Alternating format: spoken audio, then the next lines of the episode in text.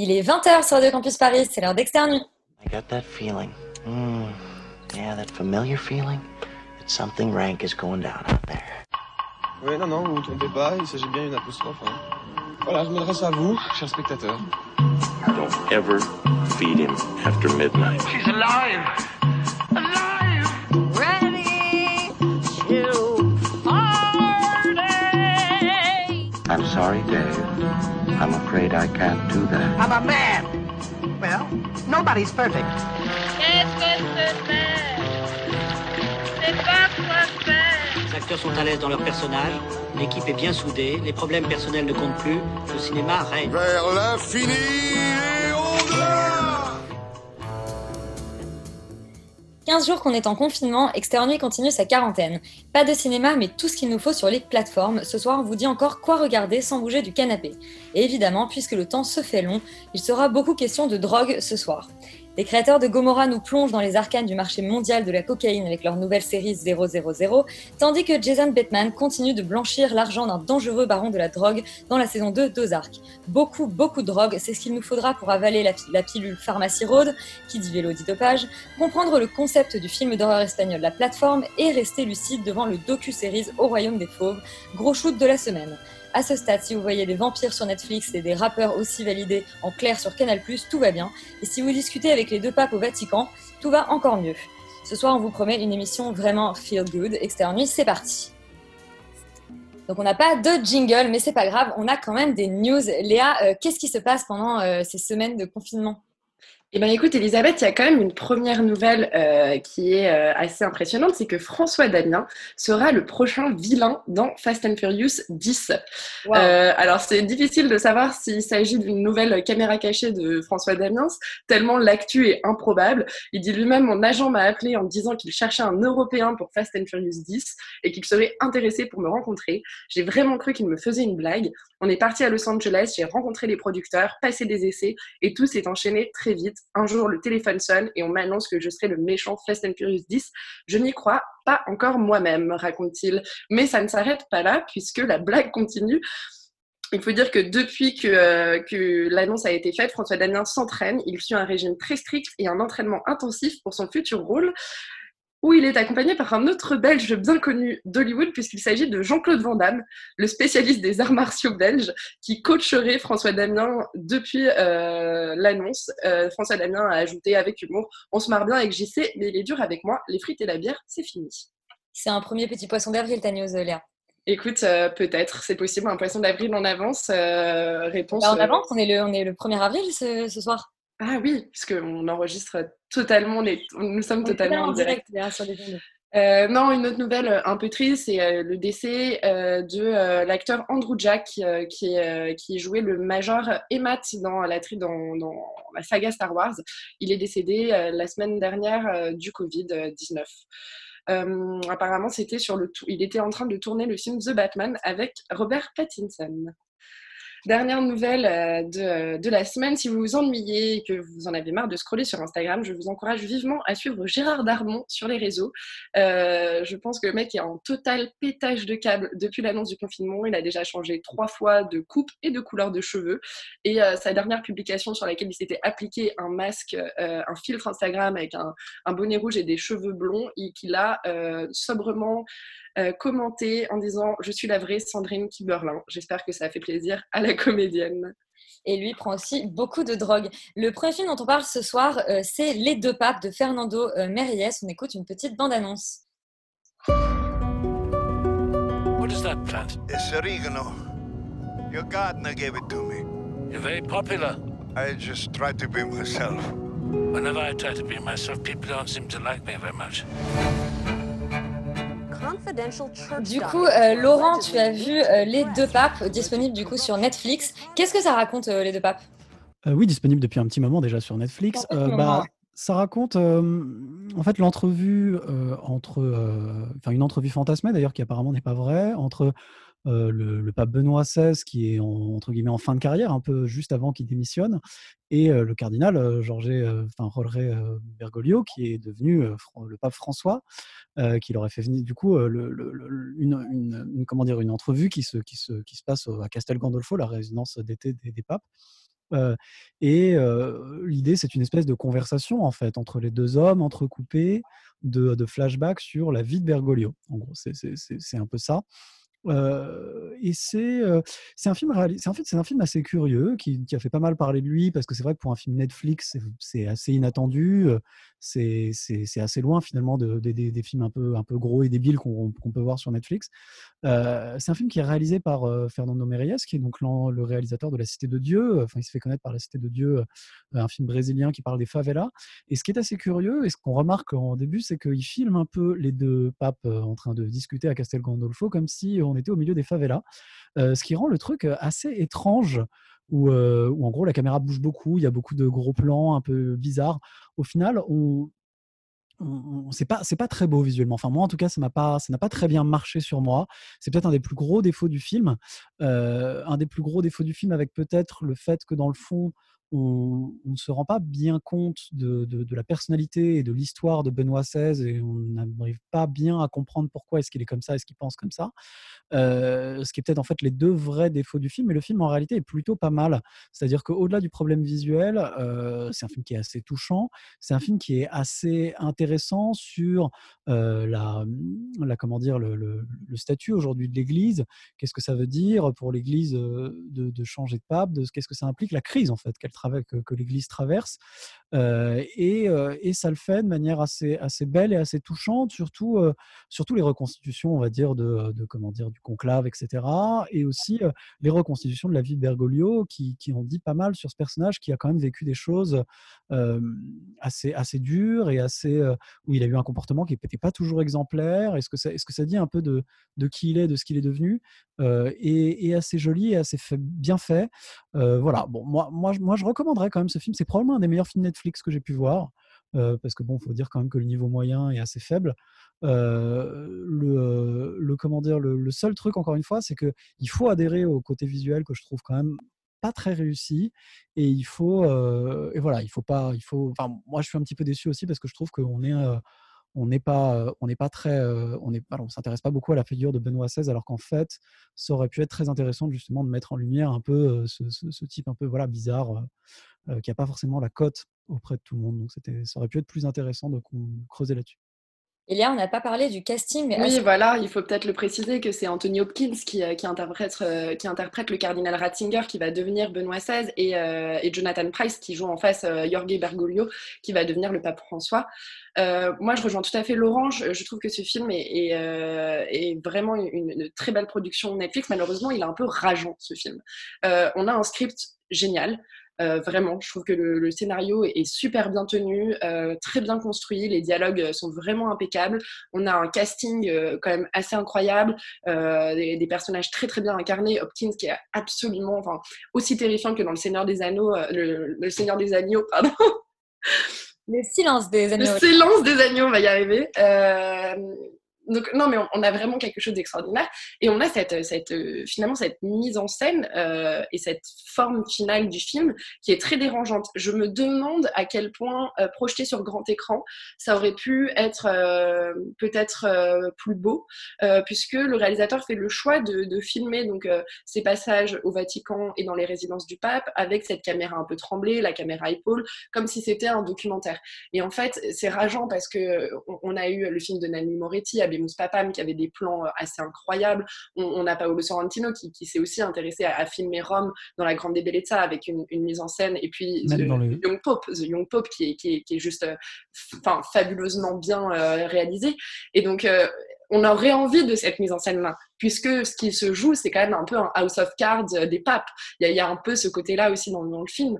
Et donc, euh, on aurait envie que la, la mise en scène et la réalisation accompagnent euh, ces enjeux-là, euh, puisqu'il y a aussi des, des choix musicaux qui sont très drôles. On, a, on retrouve du ABBA, on a des Beatles, ça se termine sur Bessame Mucho de Dalida, enfin, il- en tout cas sur la mélodie, euh, avec la Coupe du Monde et l'Argentine et l'Allemagne qui se retrouvent en finale de Coupe du Monde en- en- en en 2015.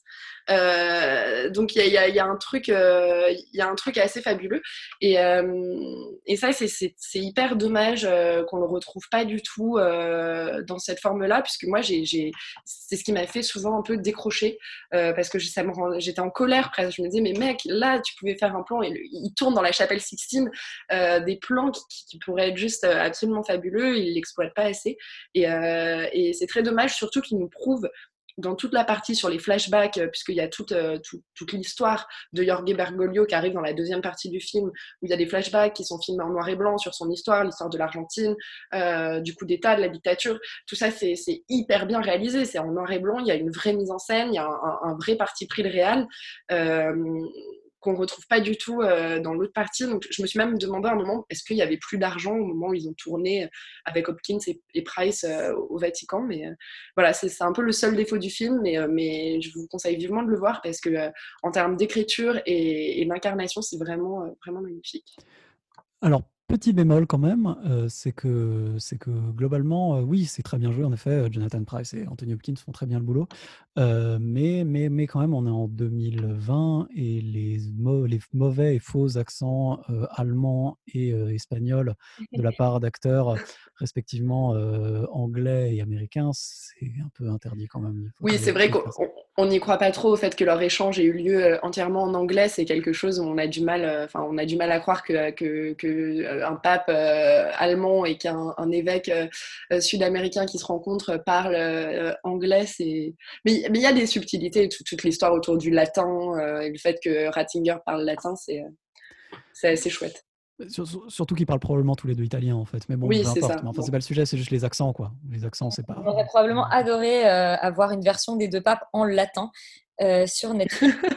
Le Encore film mieux. dont on parle, euh, qui est sur Netflix aussi, c'est La Plateforme, un film d'horreur espagnol euh, que Félix nous présente juste après la bande-annonce. Il y a trois catégories de personnes.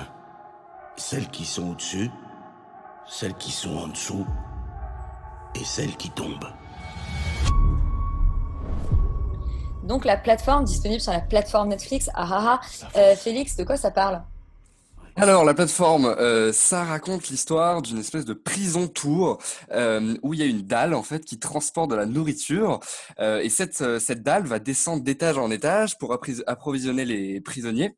Sauf que évidemment, c'est un système qui va donc favoriser les premiers servis et qui va affamer les derniers, parce que en gros, voilà, le, principe, c'est de manger euh, quelque part les restes de l'étage de dessus.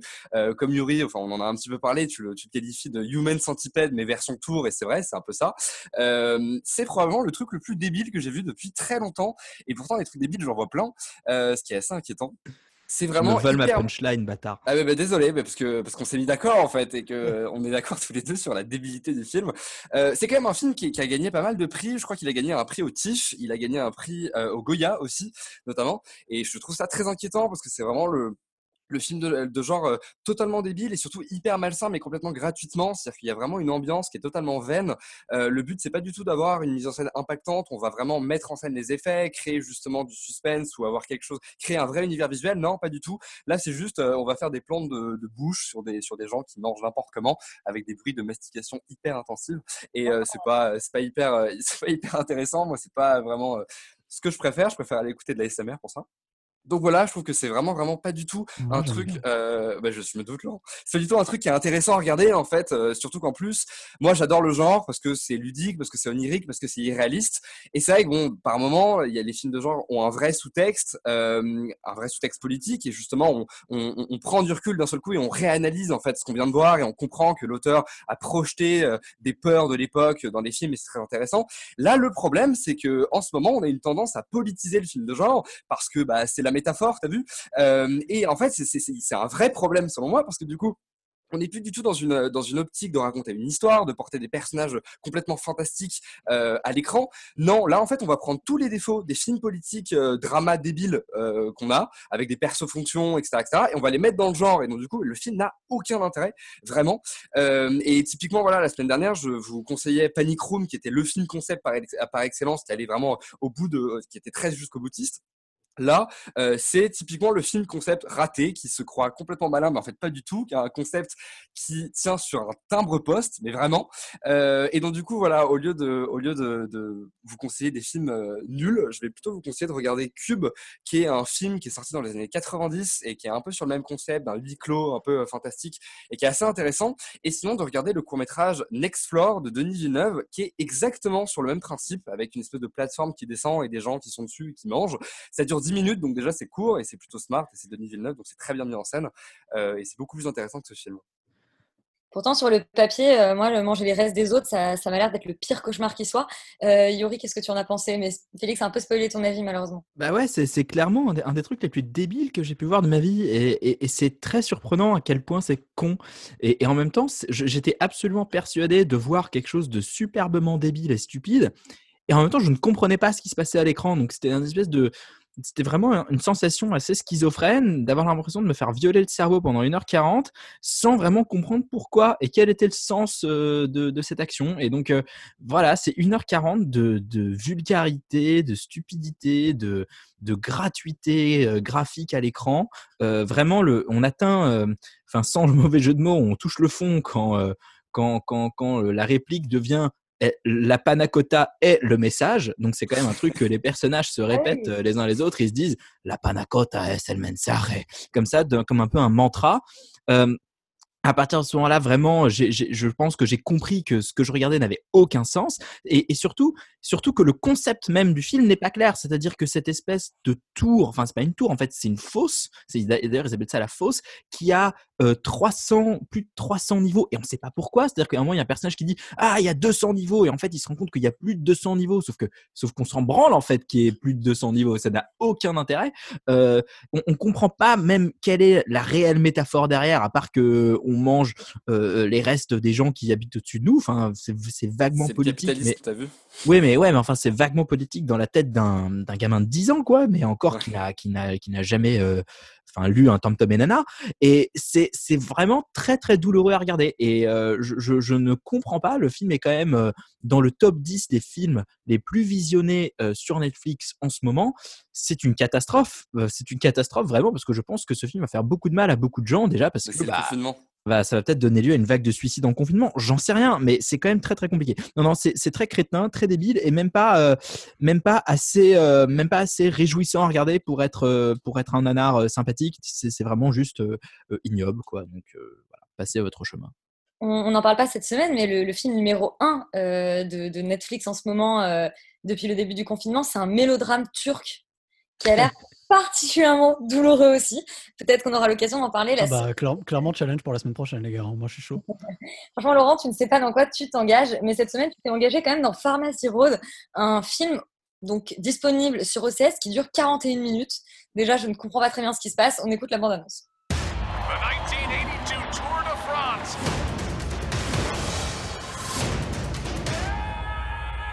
Nearly every rider was on drugs. Everyone was cheating, except for me. Yori, alors tu t'es tu t'es engagé sur les, sur les chemins euh, à bicycle avec euh, beaucoup de drogue dans ton sac et de pilules? Absolument. C'est un. Alors c'est un film qui est qui date un peu, qui date de 2017 et c'est un téléfilm en fait con- concrètement euh, produit par HBO et qui raconte l'histoire fictive du Tour de France 1982 au cours duquel tout le monde a plus ou moins été dopé et euh, testé positif au dopage. Et donc, à partir de ce moment-là, il reste que 5 coureurs dans la course, 5 cyclistes dans, le Tour de France.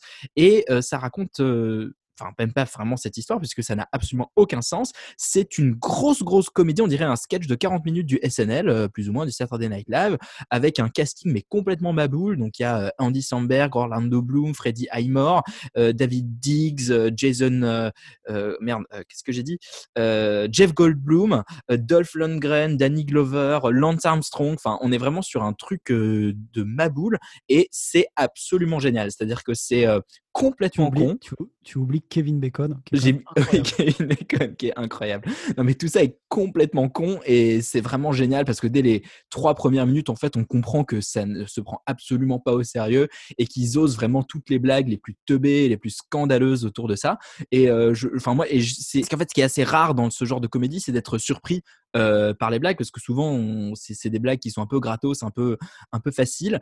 Et là vraiment, il, il pousse le truc à fond la caisse et, et il le pousse de plus en plus loin jusqu'à la fin, jusqu'à ce que jusqu'à une résolution en fait du film qui est complètement improbable et complètement crétine. Enfin, on est vraiment sur quelque chose de très très con mais de de brillant et, euh, c'est vraiment et vraiment le c'est absolument dingue de voir toutes ces stars apparaître pour un caméo de 30 secondes et de vraiment cachetonner presque pour être là mais de s'amuser comme des oufs à le faire et, euh, et le format du film est assez intéressant puisque c'est comme un comme un documentaire en fait un documentaire télé de 40 minutes.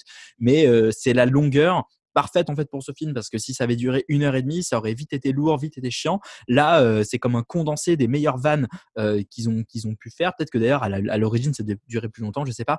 Mais vraiment enfin ça ça enchaîne les moments cultes de de Andy Samberg qui joue le premier euh, euh, le premier cycliste africain alors que alors que le mec est complètement blanc. Euh, tout ça par sous prétexte que ses parents ont une mine de diamants au Nigeria et donc il représente le Nigeria dans le dans le Tour de France. Ou alors enfin ou alors Freddie Highmore qui joue en fait une femme qui se déguise en homme parce que les femmes sont pas autorisées enfin sont pas sont pas autorisées à faire le Tour de France c'est pas bien vu je sais pas quoi. Et c'est vraiment et, en plus ça se fout un peu aussi de la gueule de du de fascination du dopage autour du cyclisme en disant mais franchement, c'est un sport qui n'intéresse tellement personne. À quoi ça sert de se doper comme ça et de faire des espèces de d'énormes circuits de dopage complètement débiles? Et avec évidemment, évidemment la présence assez savoureuse de Lance Armstrong qui commence le film comme un témoin euh, anonyme euh, tout dans le noir et qui plus de, au fur et à mesure du film va se dévoiler. Enfin et c'est vraiment euh, complètement débile et génial. Donc foncez voir Pharmacy Road c'est un c'est un bijou Et forcément, ça a dû beaucoup plaire à Laurent, hein, cette affaire de, petites pilules et de Tour de France. hein, C'est ton âge, Laurent? Mais en fait, non seulement ça m'a plu, mais en fait, j'étais même très agréablement surpris par la qualité du truc. En fait, en, effet, tu l'as dit, c'est un format qui est assez étrange, c'est-à-dire que c'est une espèce de mockumentary, en fait, qui est une sorte de faux documentaire, donc sur, sur un faux Tour de France 82 fantasmé, avec où il se passe des trucs complètement incroyables. Et aussi, en fait, un- une espèce de parodie, c'est-à-dire que c'est c'est pas vraiment un film, en fait, c'est une espèce de parodie de documentaire sportif HBO. Euh, et donc, du coup, comme c'est HBO, d'ailleurs, on a le droit à pas mal de moments de nudité, de violence, de bêtises, euh, voilà, très HBO et de, et de trucs, euh, et de trucs un peu hardcore. Mais, mais voilà, ça, ça va très vite, très loin, ça part dans tous les sens. Il y a des moments qui sont vraiment à hurler de rire, il y a des personnages qui sont incroyables, des situations complètement débiles. En fait, pour être franc, en termes d'humour, en termes de. de- de- ça ça- ça m'a fait penser aux parodies euh, qui étaient très en vogue dans les années 90, euh, genre Hot Shots, quoi. Genre Hot Shots, genre Alarme Fatale, genre ce genre de trucs. Petit niveau quand même. Bah, bah en fait, bah, non, non, déjà non, parce que je trouve que c'est d'excellents films, moi, personnellement. Mais. euh, Ah non, non, non, c'était un compliment. C'était Il y a quand même du niveau. Oh, pardon, ok, moi j'avais. bah, ok, sois, sois plus explicite la prochaine fois. Euh, Alors, moi, j'essaierai. du coup, euh, du coup, euh, du coup, non, oui, voilà, c'est extrêmement drôle. Il y a des moments complètement insensés. il y a des situations complètement folles. Ça dure très peu de temps. euh, c'est disponible sur OCS, c'est ça? En tout cas, je conseille tout, à tout le monde de regarder ce truc, ne serait-ce que pour rigoler un peu. Quoi. Ça prend très peu de temps et c'est vraiment une espèce d'ovni un peu étrange avec des acteurs géniaux et des situations très drôles. Donc, je pense qu'il faut regarder quoi, à tout prix. Donc, il faut absolument regarder Pharmacy Road, disponible sur OCS. Canal, on a de la chance, c'est en clair, mais je crois que, c'est que jusqu'à ce soir. Donc, vous devez vite vous rattraper si vous voulez voir valider. Euh, Léa Yuri, vous avez révisé votre petit rap game. T'es chaud, on te balance une instru Ouais, on peut essayer. ouais. Ok, bah allez, c'est parti, instru maintenant.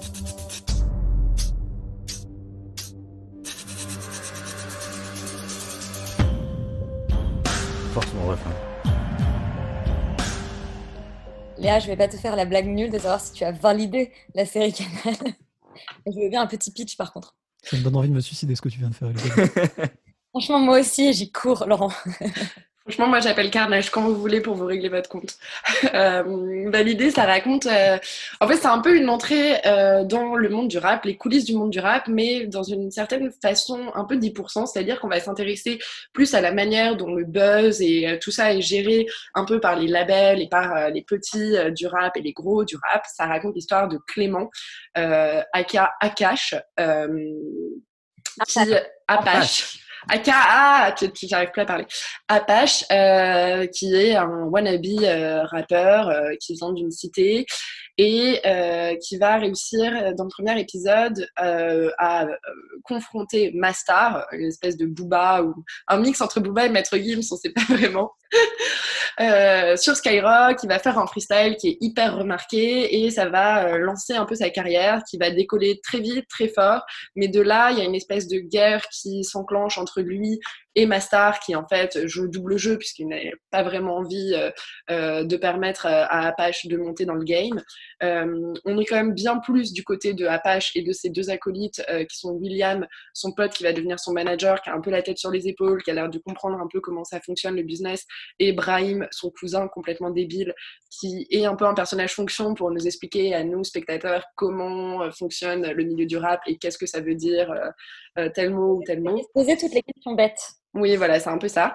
Mais qui est à côté euh, très drôle. Euh, en tout cas, au début, après, c'est vrai que c'est un personnage qui va devenir euh, peut-être un peu lassant. Voilà, je veux pas en dire tellement plus parce que il a pas, enfin globalement chaque épisode contient sa petite intrigue, mais il n'y a pas tellement de plus grosse intrigue que de savoir si Apache va finalement réussir à, réussir à percer dans le game, à se sortir de, de ces histoires de deal, puisque avant c'était un petit dealer de weed et donc il était il était maqué avec un, un caïd de la drogue euh, du nom de euh, Mounir. Mounir. Mounir. Euh, Mounir qui est un personnage finalement assez intéressant, mais beaucoup moins intéressant que Sergio, qui est le gros camé et qui, moi, franchement, c'est le personnage coup de cœur de la série. Euh, que dire? Moi, j'ai- vraiment apprécié la série. Après, c'est vrai que on, la consomme dans, dans cette, euh, cette saison un peu de, de pandémie un peu particulière, mais, euh, mais j'ai trouvé que c'était un, un- quand même assez frais comparé à pas mal de séries euh, qui ont voulu traiter de sujets un peu tendance et actuels là-dessus. Je trouvais qu'il y avait quand même un regard un peu jeune, un peu cool. Il y a, il y a deux trois bandes qui sont sympas. On s'attarde pas trop dans la cité. Les rares moments où on va s'y attarder sont peut-être pas les plus réussis et, et je trouvais que c'était pas mal de pas faire un truc qui soit seulement euh, des deals de, euh, de gangs de cité. Enfin, essayer de, sortir de cette euh, intrigue unique. Il y a deux trois retournements qui sont pas mal. Après, bah, il y a deux trois petites faiblesses, mais mais globalement, c'est une série que j'ai envie d'encourager à voir puisque c'était plutôt une bonne surprise. J'y allais sans être forcément convaincue du pitch. L'épisode 1, c'était pas forcément évident, surtout qu'il y a des, fins d'épisodes. Ils essayent de faire des, des cliffhangers à chaque fin d'épisode qui fonctionnent pas toujours parce que les enjeux sont pas hyper forts. Mais euh, j'ai été assez impressionnée par la fin de la saison 1. Franck Gastambide a, a fait pas mal de révélations, je peux pas spoiler, mais en tout cas, il bosse déjà sur la saison 2. Et j'ai pas mal. Et qui joue euh, un rôle dedans, qui joue un DJ. Ouais, j'ai pas mal hâte quand même de voir euh, la saison 2, voir comment il va retomber sur ses pieds, parce que je trouve qu'il y, y a quand même un super... Enfin, non, mais c'est culotté. Et je trouve que ce qui est un peu dommage dans les séries qu'on a vues récemment, notamment Stalk, c'est qu'ils donnent toujours une petite scène de fin de saison 1 pour euh, mettre l'accroche de, de la future saison 2. Et là, pour le coup, ils sont pas du tout tombés là-dedans. Et, euh, et je trouve que ça, c'est souvent ce qui permet de, de repartir sur une nouvelle intrigue qui est souvent d'autant plus puissante en saison 2. Et ils ont tout le matos pour le faire, donc j'espère que que ça ne va faire que euh, décoller encore plus euh, Ouais, dans le série game. Cette fin de saison, voilà, un peu euh, assez radicale. Yuri, est-ce que toi, tu as été convaincu par Validé? Vraiment pas autant que toi, euh, dans le sens où je trouve que la série commence effectivement assez bien. Il y a un traitement effectivement des personnages qui est assez frais. On est, on est, on est, assez, on est assez surpris en fait par le ton de la série et, et par la manière euh, de nous faire entrer comme ça dans le. Dans, C'est presque une comédie au départ. Au début, on est vraiment dans une dramédie quand même très, euh, très légère. Voilà, mais Gaston Bide, c'est ce qu'il fait d'habitude euh, des, des grosses comédies, euh, que ce soit les Kaira ou Pattaya ou autres. Après, il n'est pas non plus euh, vraiment connu pour sa finesse. Et c'est ce que je reprocherais à la série, c'est d'être un peu écrite à la truelle quand même, c'est-à-dire que les personnages sont tous, euh, sont tous taillés au burin et il n'y a absolument euh, pas de finesse. Et c'est ce qui, c'est ce qui pêche en fait dans, dans la deuxième moitié de la série, c'est-à-dire que on regarde la première moitié avec une certaine bienveillance, on va dire, parce que les personnages sont assez attachants et quelque part le, point de départ, même s'il n'est pas tout à fait hyper réaliste, bah, bon, on, y croit et on a, envie d'y croire, mais au bout d'un moment, c'est comme s'ils avaient pas plus, enfin ils avaient tout, tout, ils avaient tout, euh, tout fait. Ils ont sorti tous les tours de leur sac de scénaristes et euh, à partir de l'épisode 6, donc et la série dure quand même 10 épisodes, ce qui est assez long, ce qui est beaucoup trop long je trouve pour cette série qui aurait donc duré 6 maximum. Pardon? C'est un format 26. oui, c'est un format oui de 30 minutes même, mais euh, on est on est euh, mais voilà, ça dure trop longtemps de ce point de vue-là parce qu'ils n'ont pas assez de matériaux de matériaux pour remplir les cinq derniers épisodes. Et du coup, eh ben ça devient une espèce d'enchaînement d'intrigues qui ont pas vraiment d'intérêt, qui sont assez décorrélés et, et qui vraiment sont assez dispensables. Et du coup, Ouais, mais on, on- on découvre quand même le meilleur, euh, le meilleur personnage de la série à ce moment-là. C'est à partir de l'épisode 6 qu'on découvre Carnage. Et, et je pense Oui, non, mais lui, a ouais, lui, il est, lui, potentiel euh, comique grâce à lui, il est marrant, lui, il est marrant, mais la manière dont il est introduit ne fait aucun sens. Et c'est, et c'est là où je, c'est un des principaux reproches que je ferai à la série, c'est que concrètement, c'est une série qui se veut un peu, on va dire, insider, quoi. C'est-à-dire qu'il y a un nombre de caméos du rap game français qui est complètement débile. Et, néanmoins, alors qu'il y a ce côté, on est, on est à l'intérieur, on connaît les, on connaît les tenants, les aboutissants, on va vous montrer un peu l'envers du décor. On a un côté totalement irréaliste et pas plausible dans l'écriture et les dialogues et les personnages et les intrigues. Donc c'est c'est un truc qui, qui me pose quand même problème, c'est-à-dire que la série se veut comme ça un peu insider et puis finalement on dirait que c'est un truc qui a été écrit par euh, quatre euh, scénaristes quadragénaires euh, blancs qui n'ont jamais mis un pied dans, le, dans, un studio de rap et ils, ont, ils ont vaguement demandé à quelques rappeurs de participer. Les rappeurs ont ouais ouais c'est trop bien bah, moi j'ai fait un clash avec truc et moi j'ai fait un clash avec truc. Ils ont dit ah ouais mais en fait c'est ça les vrais enjeux du rap alors que alors qu'en fait pas du tout. C'est c'est- des enjeux de pacotille et qui ne, qui ne fonctionnent pas et, et justement ça s'essouffle vraiment sur cette deuxième partie de série qui ne, qui ne parvient pas à, tenir les promesses qui étaient plutôt bien posées dans, dans les premiers épisodes. Après je suis d'accord avec toi que la fin est assez surprenante mais pour moi ça ne marche pas sur la durée Et en fait, la série est beaucoup plus forte quand elle traite justement du micro-enjeu. Et c'est ça qui est assez fort dans les premiers épisodes, c'est que finalement, on est juste autour de faire du buzz, réussir à, avoir une street cred, etc. Et ça, c'est plutôt assez bien géré, je trouve, avec effectivement, bon, c'est pas, pas de l'humour très fin, mais ça, se suit quand même assez agréablement. Moi, j'ai enchaîné quand même les premiers épisodes, etc. Et en fait, dès qu'on sort de l'intrigue bouclée et dès qu'on essaye d'avoir, euh, voilà, de construire une, une intrigue au long cours avec, euh, avec des personnages qui, qui sont censés un tout petit peu évoluer, et ben là, ça cale. On a quand même des personnages, donc le personnage notamment de Mastar, qui est le, qui est le, grand méchant de, de, cette, saison, en tout cas le grand empêcheur pour, pour Apache, qui, euh, qui n'évolue pas à un degré où ça devient presque, ça devient presque comique à la fin. C'est-à-dire, le personnage, tous les épisodes, il répète, mais, mais on parlait de mantra tout à l'heure, mais euh, moi je ne laisserai pas Apache percer. T'es là, genre, mec, ça va, ça fait 10 épisodes que tu le répètes, on a compris. C'est un peu dommage. Après, euh, effectivement, moi je m'attendais à une catastrophe intersidérale, c'est-à-dire vraiment Canal Plus et Gaston Bide euh, qui font une, série sur le rap, ça me paraît absolument hardcore. Et en fait, effectivement, je me suis laissée à peu près bercée par les premiers épisodes et je me dis, si en saison 2, on retourne vers ce terrain-là, c'est-à-dire vraiment de la, de la comédie, on dirait un peu du entourage du pauvre, enfin, il y a un truc comme ça avec ces, ces, ces trois pecnos qui essayent de percer, etc. Ça peut, ça peut à peu près m'aller, euh, mais je sais pas si j'encouragerais comme toi, Léa, non plus à la regarder parce que assez déçue. euh, C'est vrai que, que le, le- le petit défaut, enfin, c'est quand même euh, ce côté où on a l'impression qu'en effet tout ne tourne qu'autour du buzz et du clash et euh, on nous montre vraiment, ils, ont essayé d'axer uniquement sur le biz au sacrifice de l'intrigue B qui pouvait être intéressante, c'est comment lui va se sortir euh, de sa galère de dealer et de de ses réseaux et de, réussir à se dépêtrer de tout ça. Euh, cette pression-là, en fait, il la perd au fur et à mesure, ce qui est un peu dommage. Il la résolve trop vite, peut-être, cette intrigue B. Et, euh, et du coup, finalement, on, Mec, on ça a des personnages. on sait pas d'où ça sort. Ouais, et puis, et puis je pense que ces personnages, du coup, ils sont, euh, ils, ils ont ce côté un peu, euh, bah, ils rappent, mais c'est de la science infuse. Enfin, ils préparent pas leur texte, bam, ils ont leur portable en deux secondes, ils t'ont écrit un truc qui déchire. Alors, je pense qu'il y a vachement d'impro, il y a vachement de battle, il y a vachement de, de travail en fait derrière les textes de rap et même derrière les compos. Où Gaston Bide, il est là en studio, euh, DJ Snow, tac tac, euh, hop, il te sort une instru comme ça magique. Et, et je pense que ça, c'est un peu dommage, c'est de, vouloir tout autour d'une euh, d'une problématique euh, très rapide, du business et tout, et de sacrifier un peu le côté euh, artistique, de, préparation du fait rappeur. c'est ce qui fait qu'on se sent vraiment à l'extérieur en fait de ce monde-là et pas du tout à l'intérieur, pas du tout dans, dans, dans quelque chose de plausible, euh, alors que c'est la marque de fabrique des séries Canal en fait, que ce soit Bureau des légendes, Baron Noir ou, et, et autres. C'est vraiment le, le truc de, de montrer euh, un univers et là je trouve qu'ils échouent vraiment à ça. Bah, effectivement, c'est un peu prendre le public, euh, le public musical pour des, pour des idiots qui finalement achèteraient un album seulement pour le buzz, au détriment total de la, de, de la qualité artistique dont on nous parle peut-être pas suffisamment. Euh, après, je trouve quand même les scènes effectivement de radio ou de label pas si ratées que ça, alors que ça aurait pu être vraiment assez ridicule. Euh, Félix et Roman, vous, vous avez regardé une autre petite, petite pépite française, c'est Vampire, la série Netflix dont on écoute la bande-annonce tout de suite. Nasser aujourd'hui m'a regardé, il m'a parlé, comme si j'existais. Je crois qu'il y a un truc qui commence à changer là. Alors, Roman, qu'est-ce que ça vaut cette nouvelle création? Enfin, on dit pas création originale sur Netflix, on dit Netflix Original. Exactement. Euh, bah déjà, qu'est-ce que ça raconte? Vampire, c'est l'histoire de Doina ou de Donia ou de Dunia, on ne sait pas parce que même les personnages de la série sont pas d'accord sur la prononciation du prénom. Euh, mais pour le pitch, on va dire que c'est Doina, c'est euh, la fille d'une mère vampire qui lui donne des médicaments en fait tous les jours pour qu'elle ne devienne pas elle aussi euh, un membre de la communauté vampire. Sauf que Doina va arrêter de prendre ses médocs et elle va découvrir qu'elle est une sorte de vampire hybride super rare. Donc on connaît un peu ce pitch par cœur.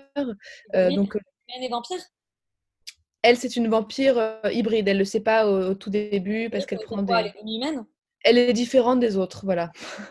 Hybride, on sait pas Euh, non, c'est pas trop encore comment.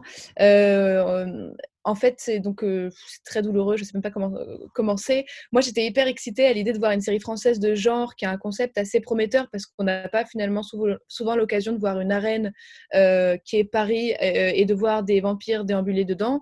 Mais malheureusement, ça fonctionne pas du tout. Déjà parce que tout est d'une lourdeur assez monstrueuse. À commencer par les dialogues qui sont vraiment là pour expliquer tout. C'est-à-dire qu'on a droit à voilà, je m'appelle Doina, ma mère est une vampire. Au fait, elle a 300 ans. Au fait, je connais pas mon père. Au fait, j'en souffre beaucoup. Donc voilà, ça c'est fait. Sauf que les dialogues sont euh, justement un énorme aveu de faiblesse de la part de la série parce que tout ce qui n'arrive pas à expliquer autrement que par les dialogues, il l'explique euh, par du blabla. Donc l'image et la narration euh, sont, s- finalement racontent rien. Et ça m'amène justement à ma seconde déception, qui est la qualité formelle de la série. Parce que là encore, je me suis dit, trop cool, une série française de genre qui va me faire une esthétique sympa, un peu à la grave, euh, qui, était, qui, est- qui est, une super esthétique, très stylisée et en même temps euh, et qui est réfléchie. Sauf que j'ai compris, euh, encore une fois, que c'était pas du tout le problème de, de la série. Et je trouve ça un peu énervant, les séries ou les films d'ailleurs, qui pensent que euh, dès qu'ils mettent une lumière rose ou une lumière bleue, c'est joli et que du coup la mise en scène peut s'arrêter là.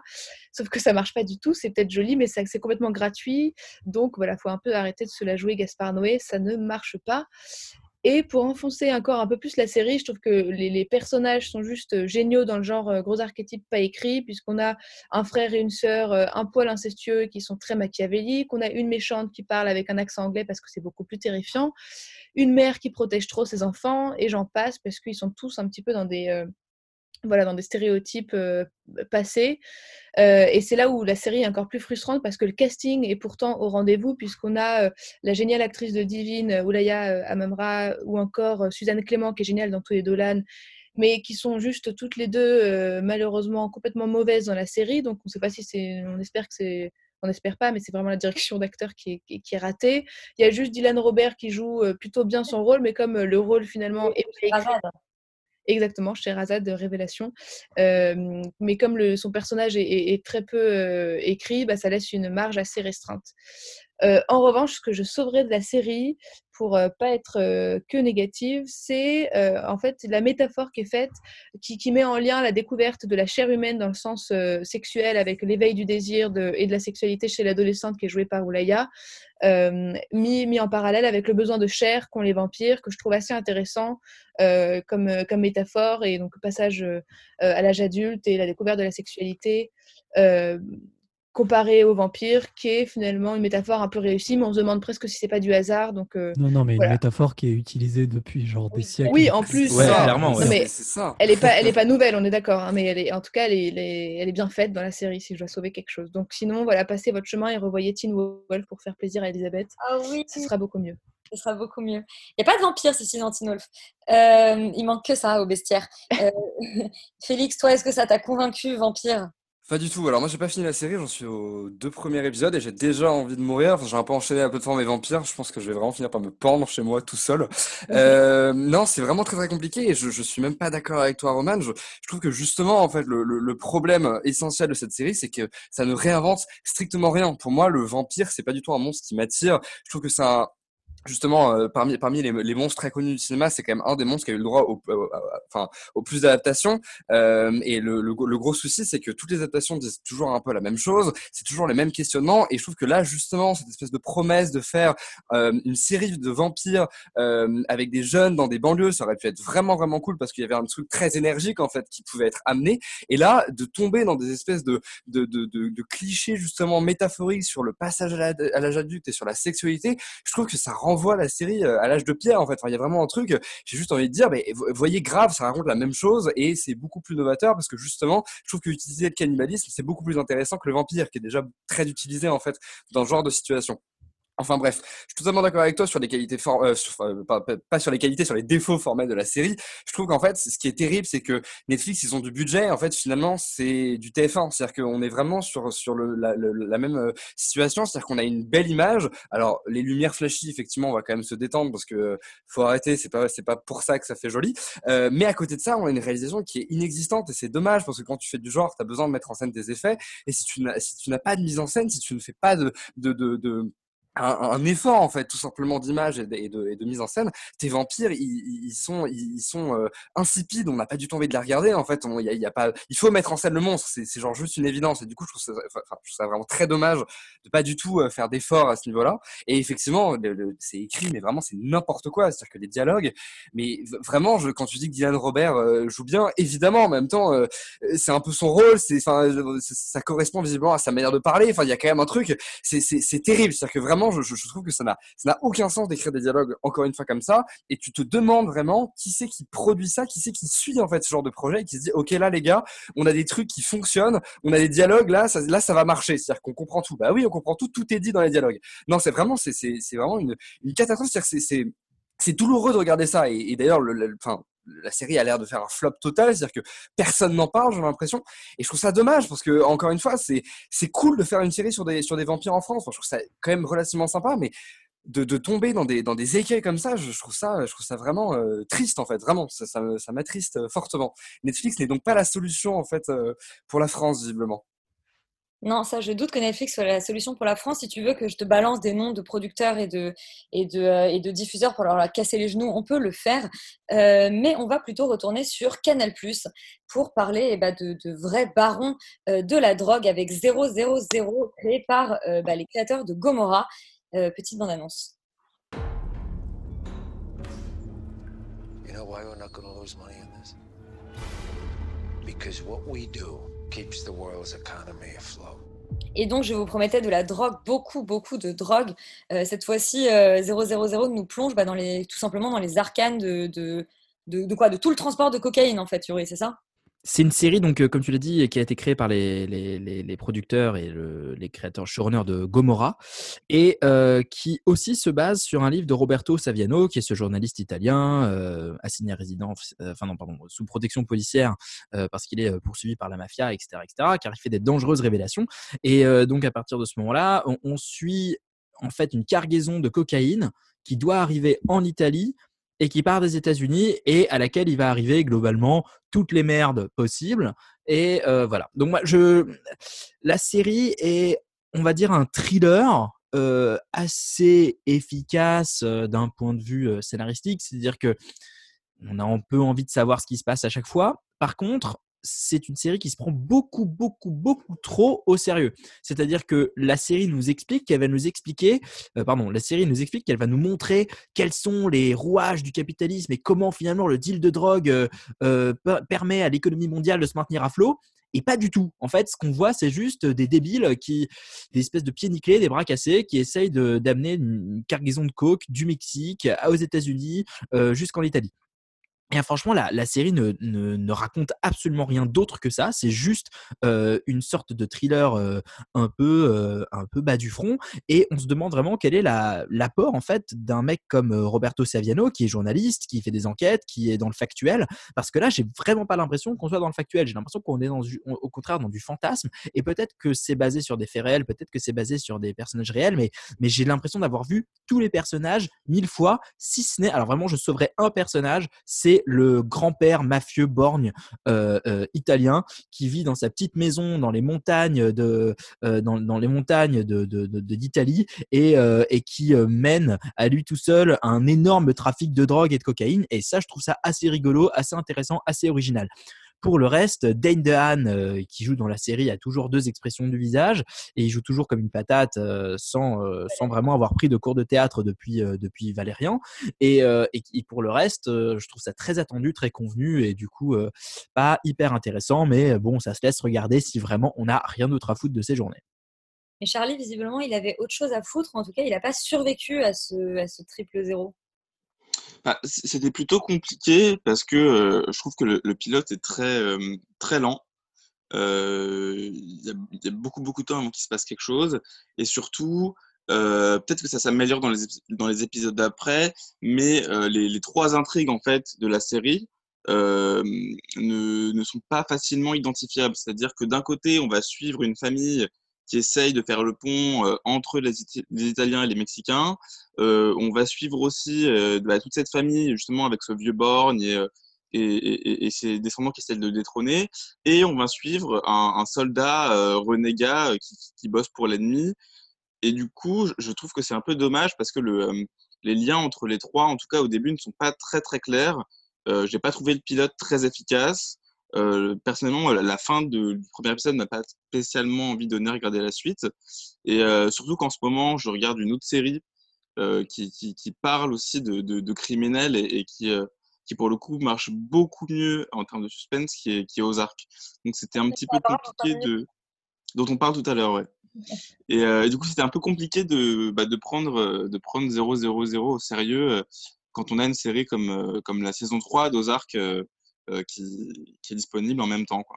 La réalisation est plutôt léchée, c'est plutôt bien fait, mais effectivement, l'écriture est assez mécanique, c'est-à-dire qu'on la, formule de chaque épisode est la même, c'est-à-dire qu'on va nous raconter l'histoire, et puis boum, il y a une espèce de flashback, on va raconter euh, l'histoire d'un autre point de vue, et c'est comme ça à chaque épisode, et c'est euh, en permanence répété, et euh, ça rend la série encore plus artificielle et assez peu intéressante. Eh ben, merci. Avant de parler justement de Ozark, Roman va nous parler de sa petite découverte Netflix du moment, c'est Feel Good. That goes here again.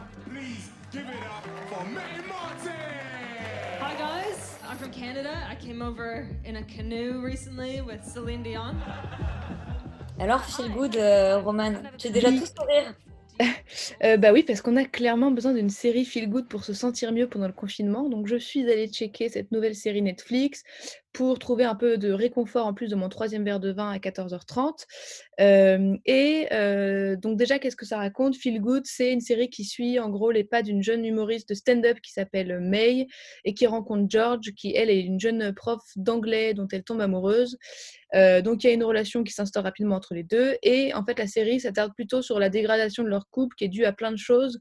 La première qui est que en fait May c'est une ancienne addicte euh, qui fait encore face du coup à des problèmes de sobriété, qui a une famille dont elle est plus très proche et euh, George elle c'est une, une fille qui a des amis tellement toxiques qu'elle n'arrive pas à leur avouer qu'elle euh, qu'elle sort pour la première fois avec une femme donc elle leur fait croire que euh, elle a un copain. Donc autant d'éléments qui vont venir faire exploser leur relation. Et le verdict, c'est qu'après avoir binge-watché la série en une journée, on se sent effectivement un poil mieux, même si je reste mitigée sur pas mal de trucs. La promesse globale de la série est quand même tenue. En fait, pour commencer, je trouve que la série est particulièrement maligne dans, dès le pilote parce que on s'attend tous à voir euh, la naissance d'une histoire d'amour, le premier baiser qu'on va, sûrement devoir attendre pendant six épisodes, un peu à la Sex Education. Et en fait, pas du tout. C'est parce que, euh, parce que dès, le pilote, euh, les héroïnes s'embrassent, on voit même leur emménagement. En fait, on voit tous les débuts de leur relation, mais en accéléré pour arriver plus rapidement au moment qui nous intéresse le plus, c'est-à-dire le moment où ça commence à déconner, puisque oui, nous sommes des spectateurs cruels. Mais en fait, c'est précisément ça qui fait la, force de la série et c'est ce qui intéresse les auteurs, c'est euh, d'observer les problèmes d'un couple, leurs conflits. Euh, et, la série montre qu'en fait, euh, c'est en passant par ces problèmes divers et variés qu'on apprend vraiment à s'aimer. Et c'est de cette façon-là qu'on arrive à voir le, le, véritable amour. En tout cas, c'est le, point de vue de la série qui est, je trouve, particulièrement intéressant. Et alors, même si leurs problèmes sont un peu revus et revus, puisque voilà, on a le, les drogues pour pour May, on a euh, euh, George qui n'arrive pas à faire son coming out et qui traîne avec des amis homophobes, donc des problématiques qui sont qui restent un peu trop schématiques, donc euh, et qui sont pas apporter quelque chose de nouveau dans ces questionnements qu'on a déjà vus dans d'autres fictions, même si la série arrive à avoir à avoir d'autres interrogations qui sont assez intéressantes sur le sujet mais euh, je regrette quand même beaucoup la, mise en scène qui euh, raconte pas grand chose. Donc en fait, c'est dommage parce qu'on sent que les créateurs font surtout confiance à leur histoire euh, et à leurs acteurs qui sont certes bons. D'ailleurs, on retrouve Phoebe, donc en fait l'actrice qui joue Phoebe dans le rôle de la mère de May. Euh, mais voilà, ça suffit pas. Le découpage, en fait, se contente d'être euh, efficace pour suivre l'histoire, mais sans raconter véritablement quelque chose euh, euh, à part entière pour ce qui est de, de la forme. Donc, euh, c'est assez dommage. Euh, en revanche, là où la série excelle et apporte vraiment quelque chose de, personnel et par conséquent quelque chose de nouveau, c'est que euh, trouve un ton qui est super juste et qui est super propre en fait euh, à la série. C'est qu'on est toujours entre quelque chose de très cru et en même temps dans, un, le malaise des personnages, tout en ayant une, une ambiance qui reste euh, romanesque. Et en fait, ce ton-là est à l'image de la relation entre May et George, qui est parfois gênante, qui est parfois désagréable, tout en étant pleine de sentiments, pleine d'émotions, pleine d'amour. Et donc, la série a un côté très réaliste dans sa façon de, de dépeindre une relation amoureuse euh, avec un ton qui lui est euh, très personnel et que je trouve euh, très juste. Et, ce qui est super fort pour finir avec la série, c'est qu'elle montre, elle démontre en fait que le, le feel good, justement cette expression, c'est pas que des bons sentiments, c'est un mélange de positif, de négatif et de tension, etc. Et ça c'est assez juste et assez bien fait dans la série. Donc quand même une petite, euh, quand même à peu près conquise par ce feel good euh, qu'on peut retrouver du coup sur Netflix. Euh, Charlie nous l'annonçait pendant sa, sa critique de 000. Euh, il a été beaucoup plus conquis, non pas par la saison 2, mais par la saison 3 euh, d'Ozark, dont on écoute la bande-annonce. We moved here to start over, and it's been hard. Wendy? Sometimes, Alors Charlie, est-ce que tu avais eu l'occasion de nous parler d'Ozark et des deux premières saisons euh, à la radio? Il me semble bien euh, que je vous en avais parlé parce que c'est une série qui est très réussie. Euh, c'est une série qui raconte l'histoire de, de Marty Bird, qui est un génie pour faire du blanchiment d'argent et qui a dû quitter, euh, qui a dû quitter Chicago pour, les, pour, la, pour la région des Ozarks, donc une région de, de Grands Lacs, pour, euh, pour blanchir euh, un maximum d'argent et sauver sa famille. Et donc, euh, donc les deux premières saisons étaient déjà assez intenses et à la fin de la deuxième saison, la, famille Bird achète un casino et ce casino va leur permettre de blanchir l'argent d'un cartel mexicain particulièrement coriace. Donc là, ils sont vraiment, vraiment, vraiment dans la mouise. Et, et du coup, je, trouve que cette saison fonctionne encore mieux que la saison 2. Euh, en effet, ils ont réussi à exploiter quelque chose que je trouve super intéressant euh, dans cette saison-là, à savoir la lutte de pouvoir entre euh, Marty Bird et sa femme Wendy. Euh, C'est-à-dire que dans les deux premières saisons, elle est quand même très présente, mais, euh, beaucoup moins. Et là, on sent qu'elle elle a beaucoup plus qu'une mère de famille, euh, qu'elle est beaucoup plus que juste euh, une aide euh, pour son mari criminel. Euh, elle, veut, euh, comment dire, elle veut réellement euh, avoir, le, avoir la région, en fait. Elle veut posséder la région, elle, elle- veut, tout manger. Euh, on, le voyait déjà un peu dans la saison 2 avec les accointances qu'elle avait pour tout ce qui était euh, euh, les, hommes, enfin pour, manipuler, en fait, elle adorait manipuler les hommes politiques de la région.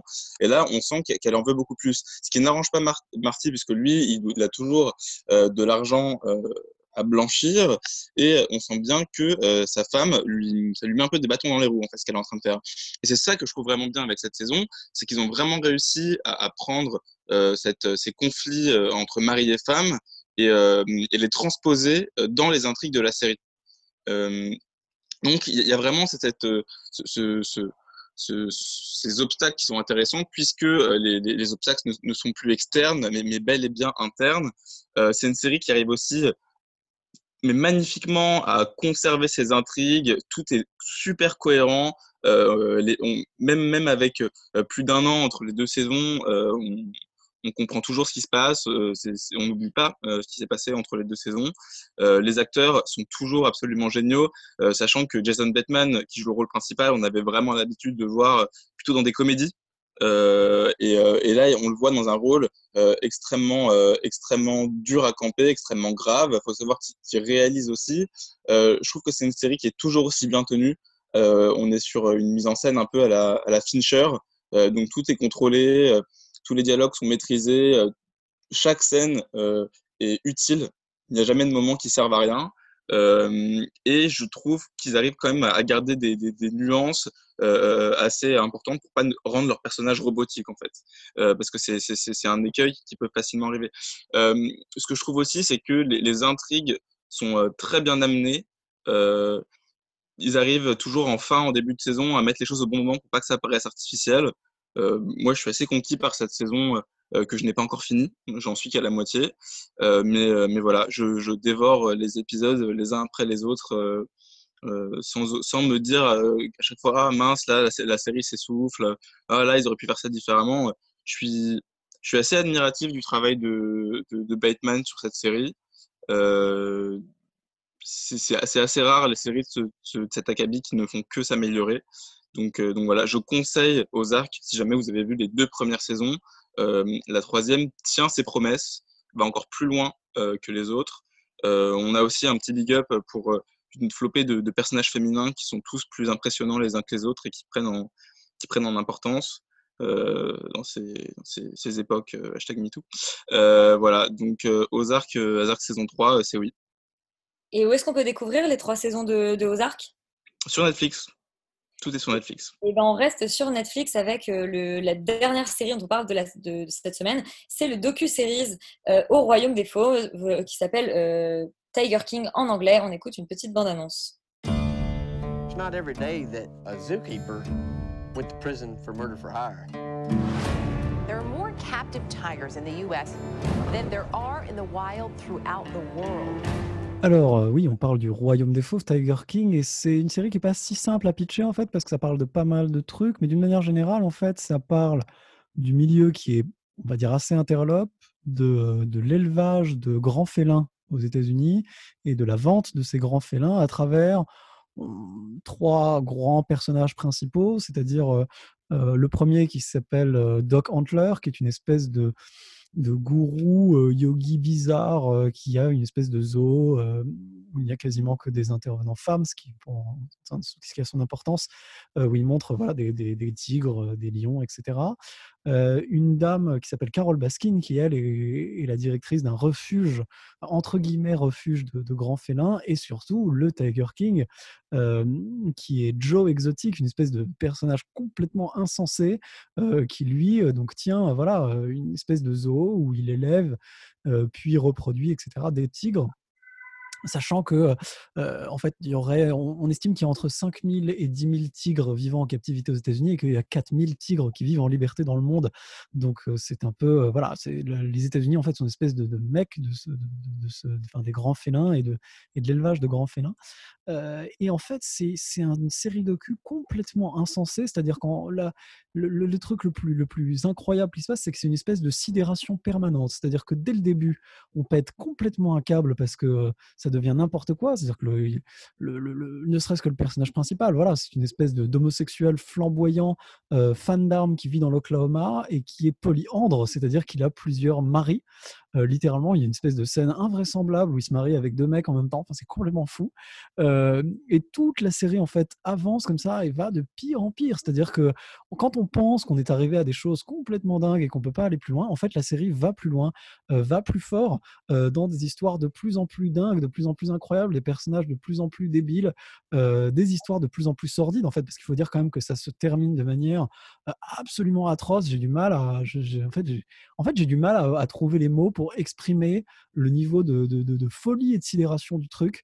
euh, à quel point, en fait, tout ce qui s'y passe est totalement dingue et totalement insensé, totalement en dehors de ce qu'on peut, euh, de ce qu'on peut imaginer euh, nous, petits Français, de voilà ce que c'est que aussi, aussi ça les États-Unis, quoi.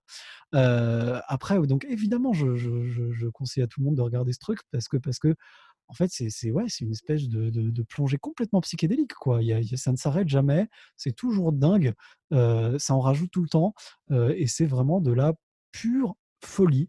Donc euh, non, je vous conseille, je vous conseille de voir ça. Voilà, pour vous donner un petit, une petite ordre d'idée, il y a des meurtres, il y a des, il y a des comment dire, il y a des sectes sexuels, il y a des voilà de la polygamie, de la polyandrie, des comment dire, des, FBI. Il y a le FBI, il y a Laurent. le- il- en effet, il y a le FBI, il y a des orgies avec des bébés euh, tigres. Enfin, tout ça. C'est est ça qu'on veut. Tout ça est complètement dingue. Donc vraiment, non, allez le voir. Je sais que toi, tu l'as vu et je sais qu'on en a parlé euh, avec beaucoup de gourmandise, Elisabeth. Oui, bah écoute, que dire de plus que ce que tu as dit Euh, euh, on, pourrait peut-être dire qu'il y a deux, trois défauts, effectivement, quelques longueurs, quelques petits problèmes de construction. Euh, mais franchement, pourquoi, bouder son plaisir? Moi, effectivement, j'ai complètement halluciné en regardant ça.